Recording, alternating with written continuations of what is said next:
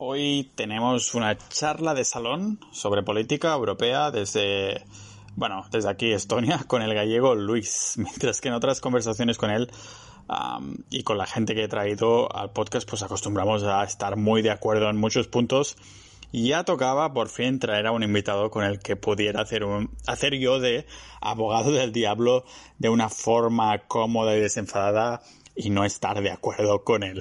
Aún así nos lo hemos ido uh, hecho venir bien, así que ha sido todo muy civilizado, así tomando un, un té rojo de vallas de estos.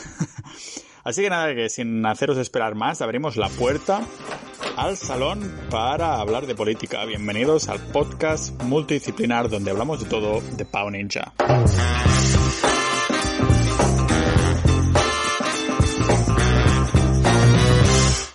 ¿Por qué ahora todo el mundo está diciendo que Europa es malo? Que todo el mundo está en contra. ¿No era algo súper bueno?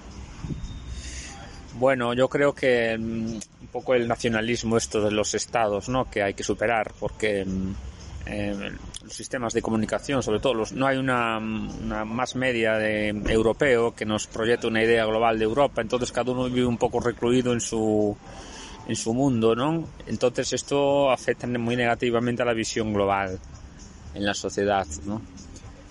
Pero entonces, a ver, ¿por qué te querríamos tener una visión global de Europa en este sentido? ¿No hay algo malo en que haya pequeños países o cosas así? Porque la idea de Europa inicialmente, ¿cuál era? ¿Por qué, por qué se unió todo esto, todos estos países? Bueno, en la Europa surge la Unión Europea después de la Segunda Guerra Mundial, un poco para evitar guerras, ¿no? que no se volviera a repetir la, la Segunda Guerra, ¿no? La catástrofe que fue esto. Entonces eh, surgió ahí, sobre todo en los años eh, 50, y mm, era un proyecto muy utópico porque y sigue siendo utópico porque la Unión Europea es un algo que no existe en ningún otro lugar en el mundo. Es algo increíble no que tengamos por ejemplo la misma moneda que no haya fronteras que puedas vivir donde te da la gana. Eh, no sabemos ni lo que tenemos la verdad.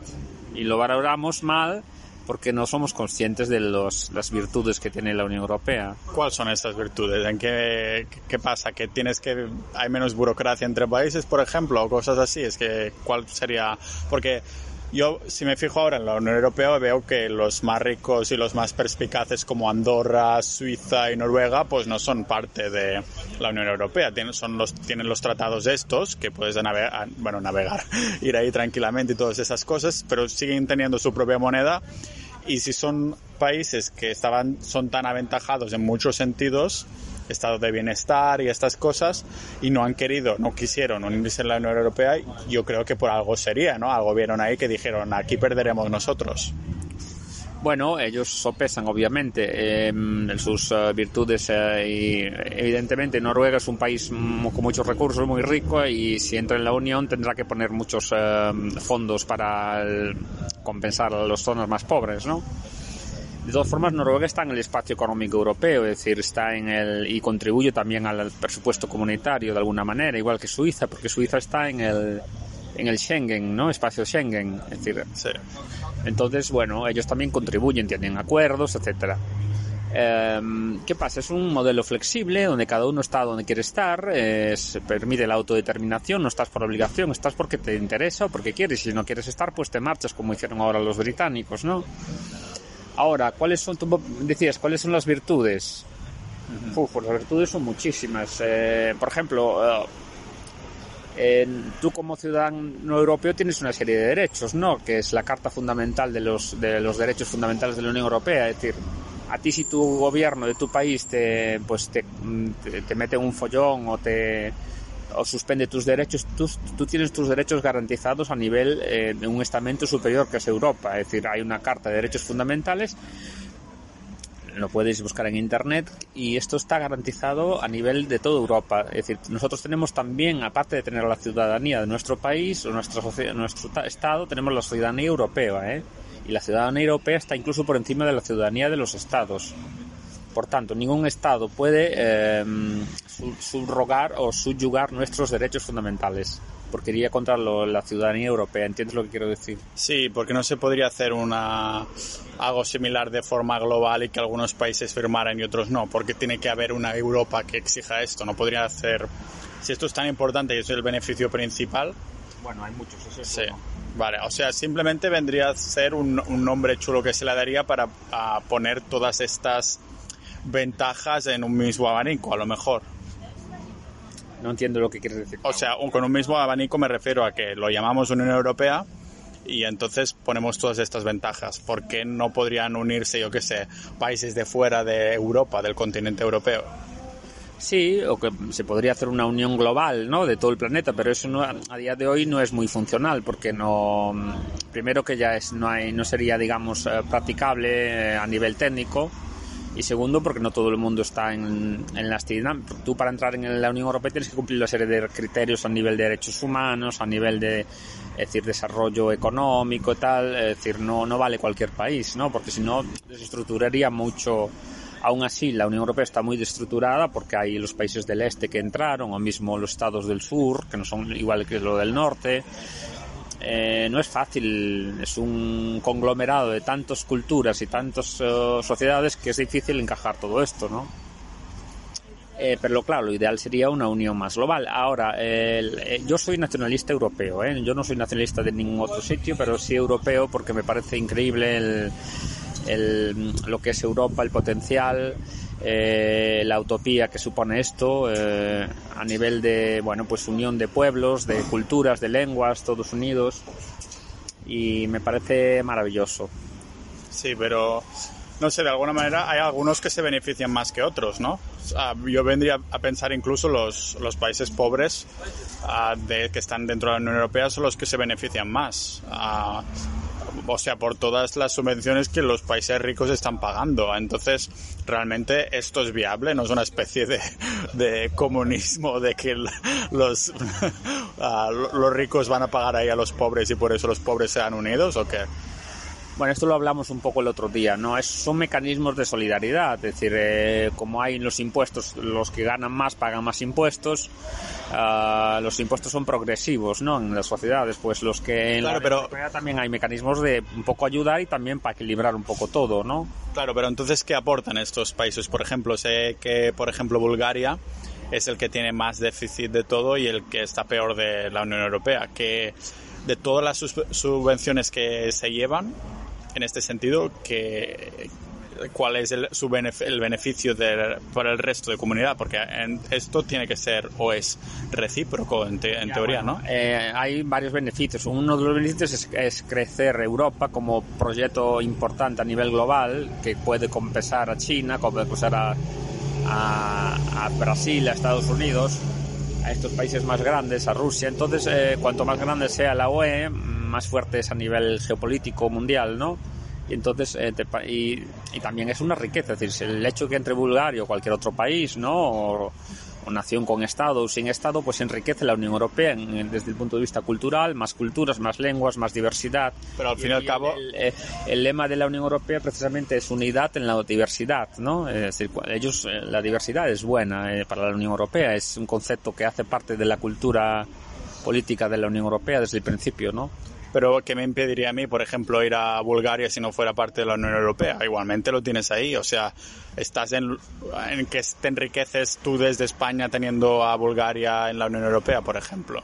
Porque igualmente si no lo tuvieras, yo por ejemplo he vivido en Rumanía, que me parece que no está en la Unión Europea, am, m- me puedo enriquecer igual si voy ahí a vivir un tiempo, ¿no? Pues, ¿Cuál es la, la excusa en este sentido? La excusa es de hacer parte del proyecto europeo, es una idea, es un concepto mm, mental, ideológico, como cualquier, todo es concepto ideológico.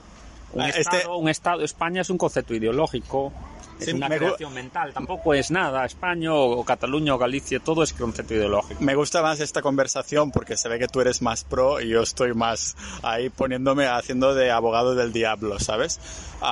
Pero claro, yo es- es- te comento esto porque ahora mismo, por ejemplo, el Reino Unido ha dicho, pues ahora ya no somos Unión Europea y entonces que es un inicio de que empezará a deshacerse y a hacer piececitas de Unión Europea y volverá como antes o cómo ves el futuro? En el Reino Unido, sabes que hubo una campaña de, mm, muy mm, política de del UKIP de extrema derecha y quien votó en contra de la Unión Europea fueron sobre todo los viejitos en las zonas más rurales. Por ejemplo, en zona, en zona de Londres arrasó el, el Remain, ¿no? La juventud toda votó a favor de la Unión Europea, que es el futuro, la juventud, ¿no? los viejitos votaron en contra un poco por esta cuestión del populismo, de miedo a los inmigrantes, como si los inmigrantes fueran allá a quitarle el trabajo o algo, ¿no? Cuando están creando riqueza. Eh, y fue un resultado muy ajustado, a pesar de que Estados, creo que fue 49-51 o algo así. Pero independientemente de esto, salió el sí, ya no son Unión Europea. Bueno, está, el Reino Unido siempre sabemos que siempre fue un poco por libre, ¿no? Siempre ya no estaban en Schengen, tenían su moneda, la libra, eh, no querían, eran siempre reticentes a integrarse en la UE. Eh, históricamente ha sido muy refractario a la Unión Europea, lo sabemos, ¿no? No es de ahora. vale. Entonces ha sido esta por los pelos han perdido, que están, bueno, mucha gente en, Estados, en Reino Unido está súper arrepentida y ha sido un, puto desastre para la sociedad y mucha gente te lo dice, ¿no? No es... Porque yo creo que para ellos hoy eh, en la geopolítica global, el mundo globalizado, no puedes andar tú por libre el Reino Unido. Tenemos que estar unidos y esto es bueno para nuestra economía, para nuestros... Ahora, eh, para competir en el escenario global o, o tener peso más que nada. Yo soy, yo soy más que pro, pro países pequeños y divididos. Ah, y creo que en esto está en la unión, porque entonces, como más diversidad hay en el mundo, menos, o sea, más tolerante eres también, porque la tienes al lado de casa. Es decir, imagina que Cataluña se divide en Barcelona, Girona, Lleida y Tarragona. Ah, lo tienes al lado de casa, son países, cuatro países distintos, te lo pongo como un, algo utópico, que esto no va a pasar, ¿vale? Pero del mismo modo que me comentabas los beneficios de la Unión Europea, no entiendo por qué los países no pueden firmar estos beneficios por libre sin decir vamos a hacer una Unión Europea que ya decíamos en el último podcast que esto también es algo imaginario, ¿no? Ah, ¿Por qué los países no lo pueden firmar por independiente y ya está? Y tener a lo mejor políticas más liberales que permitan el comercio con los otros estados, los otros países de una forma más abierta y sin tantas, sin tantos problemas. Porque, por ejemplo, ahora el Reino Unido no es parte de la Unión Europea, pero yo sigo teniendo ahí mi cuenta bancaria, puedo viajar ahí sin problemas, sé, uh, sé que eh, mis derechos están protegidos cuando viajo ahí y tal, no por no ser de la Unión Europea o cuando voy a Suiza o Noruega me siento desprotegido que yo como ciudadano no valgo nada. Evidentemente hay unos derechos humanos universales y, sus, cada país tiene sus, sus, derechos regulados, pero tú como ciudadano europeo tú no puedes vivir ahora permanentemente en el Reino Unido, ¿eh? Sí, pero eso... tener un visado y unas condiciones de entrada muy estrictas. No vale así ir allí como ahora, que te vienes para Estonia y vives aquí como estuvieras en Barcelona, ¿eh? Sí, pero ¿cuál es el problema si quiero ir, yo qué sé, de turismo unos meses incluso? De turismo nada, también puedes ir de turismo, puedes ir hasta China o donde quieras, claro, que, pero no estamos hablando de eso, hablamos de algo mucho más potente, mucho más... Eh, por ejemplo, el 50% de las leyes que se aprueban en, en el Parlamento español o en el Parlamento catalán, ¿no? En el fondo no son leyes, son transposiciones de directivas de la, Unión Europea. La Unión Europea establece una directiva y, y, las, y después los parlamentos tienen que transponer eso para su legislación interna, pero todo viene de Europa y cosas que a lo mejor piensas que tú tal, pues ah, el Parlamento tal, el Parlamento el, eh, tal, pues esto resulta que es una directiva europea que obliga, por ejemplo, a los móviles a tener el cargador tal o el tamaño de las camas, de los colchones, que tienen que medir 1,35 o los coches tienen que llevar, pues no sé, una luz arriba, eh, miles de cosas, ¿no? Eh, se calcula que aproximadamente el 50% de la legislación que nos afecta deriva de la Unión Europea. Entonces, estamos conformados por la Unión Europea y evidentemente hay unos criterios, hay unas elecciones europeas al Parlamento donde la gente vota también, es, una representación democrática que se puede mejorar, obviamente. Ha sido muy discutido esto porque a veces el, Parlamento no tiene tantos poderes, aunque ha mejorado últimamente desde el Tratado de Lisboa. Debería tener más poderes para mm, legislar, porque está el Consejo Europeo, que es la representación de los Estados, y ahí tienen los estados tienen cierto poder, aunque cada vez menos felizmente. ¿eh? Es una representación directa a través del Parlamento Europeo. ¿Cuál sería la diferencia entre Unión Europea y Naciones Unidas, por ejemplo, que, es como más global y también intenta tener unos derechos humanos y estas cosas? ¿No podría ser las Naciones Unidas que se copiara de la Unión Europea, pero con una ambición más globalizada del mundo entero en vez de solo el continente europeo? Bueno, sí, quizás el mundo camine. Eso es un poco la filosofía de gente como Soros, George Soros, esta gente que quizás el camino, el mundo camine cara ahí, evidentemente. La Unión Europea ya se está copiando en muchos sitios. Han inventado el Mercosur en América del Sur, en Asia y también una cierta en los países asiáticos hay una especie de Unión Europea, han copiado. Es un modelo que se ha exportado mucho. De hecho, Europa siempre ha exportado todo, porque ha exportado el capitalismo, es un invento europeo, el comunismo es un invento europeo, eh, los propios estados, las naciones es un invento europeo, etcétera, etcétera. Y lo que hablaste antes de Cataluña, hombre, eh, si hay en Girona una gente que quiere ser independiente, pero ha habido una reclamación en Girona para ser independiente. Te lo, ponía como, te lo ponía como ejemplo utópico de que si se separaran y hubiera países más pequeños, pero a la vez se mantenían unas buenas conexiones, no veo yo lo veo como más viable, porque como más menos burocracia hay, ah, al fin y al cabo los países que más admiramos, que son menos corruptos y todo eso, son los países del norte, que todos tienen unas características que son entre 5 y 10 millones de personas. Parece que como más pequeño se sigue una tendencia de más manejable. Lo mismo pasa con, con Nueva Zelanda.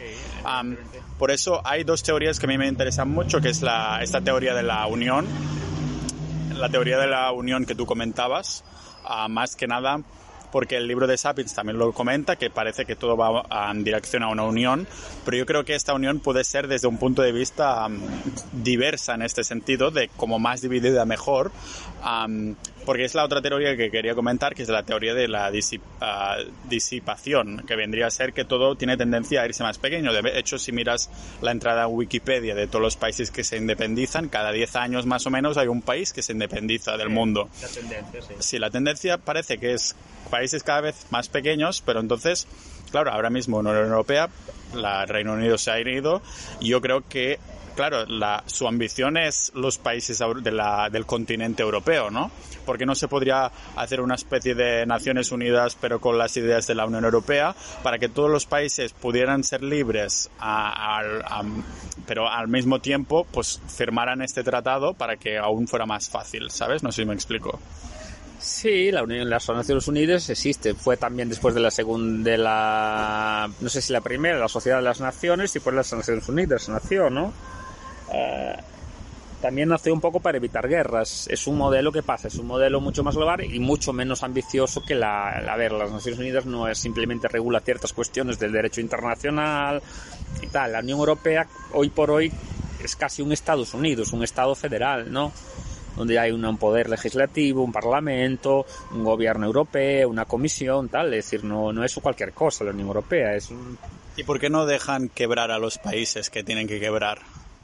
¿A cuáles países te refieres? Yo creo que España inminentemente están ahí, es bueno, voy a hablar en plural, estamos ahí chupando un poco del bote europeo, ¿no?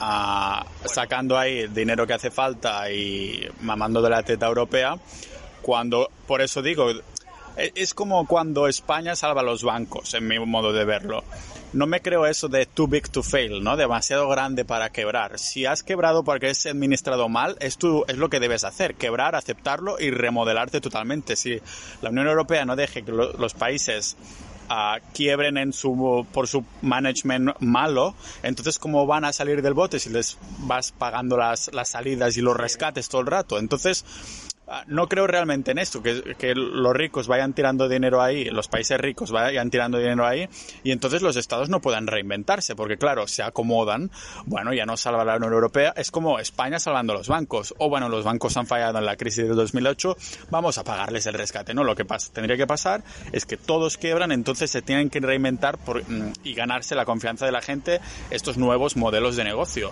Por eso, ¿por qué Alemania y los países europeos ricos entonces entonces sacan del pozo a España o los países de los Balcanes o cosas así, cuando en verdad pues su naturaleza y su administración hace que tendrían que quebrar. ¿Por eso es bueno realmente?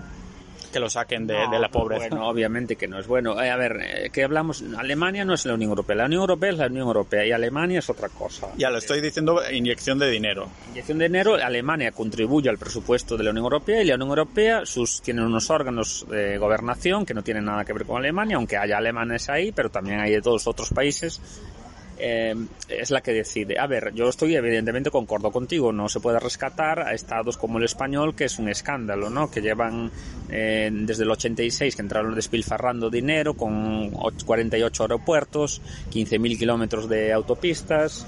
3.500 kilómetros de tren de alta velocidad, que tiene más que Japón o más que China, no sé, un, un, auténtico disparo. Aún están ahora con el tren a Galicia, Madrid-Galicia que costó una auténtica millonada. Y que solo hay el conductor y otro pasajero. Hay un conductor y un pasajero, ¿no? Es un auténtico escándalo y a mí me, me, llama la atención como la Unión Europea no fiscalizó esto. Es decir, fue fallo de la Unión no fiscalizar. Mira, el dinero es para invertirlo en cuestiones que aporten para el futuro, ¿eh? Innovación, investigación, desarrollo cosas que te van a permitir ser autosuficiente en el futuro, no andar dependiendo porque es como un niño, ¿no? Le das de comer pero cuando acaba la comida quiere más comida, más comida, nunca deja de comerte. No es mejor que le enseñes al niño a comer, cómo tiene que comer, cómo tiene que hacer la comida, para que llegado un momento el niño se haga grande y pueda... Sí. Has, salido de la metáfora del pescar y el pez y te has, puesto en un charco tú mismo. Me acordé, me acordé de la metáfora, pero no quería, porque ya están, están vista que un poco por cambiar, ¿no? Pero entonces que uh, seguirán salvando estos países, no hay... No deberían. Es, uno de los inconvenientes, no hay un control exhaustivo de dónde, a dónde van estos fondos. Holanda, Holanda dice, mira, oye, dejamos dinero, pero eh, vamos a controlar dónde lo metes milimétricamente y tiene que ser así. Porque los políticos españoles son de baja categoría, es un desastre, ¿no? Bueno, no son los únicos, también en todos los Balcanes, por ejemplo. no entro, pero por ejemplo Portugal se puso las pilas, tú fue rescatado hace unos años, igual que Irlanda, y Portugal, ya sabes, lo hablamos en el otro podcast, la está petando en innovación en pequeñas y medianas empresas, etcétera, etcétera, está poniendo mucho las pilas. Entonces yo creo que... Irlanda igual ha mejorado muchísimo, Irlanda hoy es el país más rico de Europa en PIB per cápita, no sé si son 58 mil dólares por, por una auténtica locura. Bueno, porque tienen allí las sedes de las empresas, ok, ya lo Políticas liberales bueno, todo un conjunto, no sé si son e-, Es otra de las cosas que me jode. Por ejemplo, los países que tienen políticas liberales es que les va bien, después viene la presión de Europa y dicen, oye, que cambiar de esas políticas porque si no la gente se va de los otros estados al vuestro. El, caso de Portugal, por ejemplo, que había una de estas residencias que era 0% de impuestos y ahora por las presiones de Europa, Europa lo han aumentado a 10%, que no está nada mal, pero que igualmente es esto. Malta, por ejemplo, tenía también unas residencias fiscales que eran muy aventajadas y por las presiones de Europa, entonces ah, también han, han, tenido que sucumbir. Y si las políticas liberales ayudan a los ciudadanos, a unos específicos, no hacen daño a nadie. El país en concreto se enriquece más. No, no entiendo por qué entonces se tiene que venir la... Dirá Europa, nosotros te damos, tanto, te damos dinero para el desarrollo, tal, y después tú nos haces competencia Tú imagínate, los alemanes... Como competencias, igualmente es un país de la Unión Europea. No, pero mira, tú los alemanes ponen dinero, los holandeses, y tú imagínate que te ponen dinero para Irlanda, y Irlanda uh, están financiando el desarrollo de Irlanda. Y entonces los irlandeses, para joder, ponen ahora los impuestos al cero. Entonces los, los holandeses le mandan dinero para, Holanda, para Irlanda y los irlandeses hacen competencia desleal poniendo impuestos a cero para que las empresas vayan todos para allí. Y dirán los holandeses, joder, aún por encima que te dejamos el dinero, aún nos haces competencia.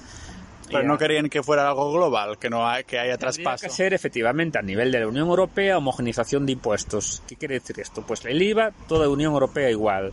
Los impuestos de sociedades, toda la Unión Europea igual los criterios de competencia sean otros, es decir, por ejemplo, lo, tú inviertes en las empresas, el I+D, el desarrollo, tus potencialidades económicas reales, pero tiene que haber una armonización a nivel impositivo de Europa, eso está clarísimo, yo lo defiendo, obviamente. Eso yo no lo veo muy bien porque entonces si lo centralizas, lo que pasa es que también hay un puede ir simplemente, o sea, se pierde más libertad en este sentido, porque entonces estas ¿cuántos miembros son de la Unión Europea? ¿Cuántos estados? 28. Pues son 28 estados con el mismo IVA, los mismos impuestos, significa que acabas de perder 28 empresas entre comillas o oportunidades, es decir, yo como miembro de, España, como ciudadano español, ahora puedo decidir abrir mi empresa en Estonia y que realmente estoy a favor que se hagan la competencia entre sí, porque entonces todos pueden ir bajando estos impuestos porque estas, estos ciudadanos se pueden ir a estos países. No sé si me explico.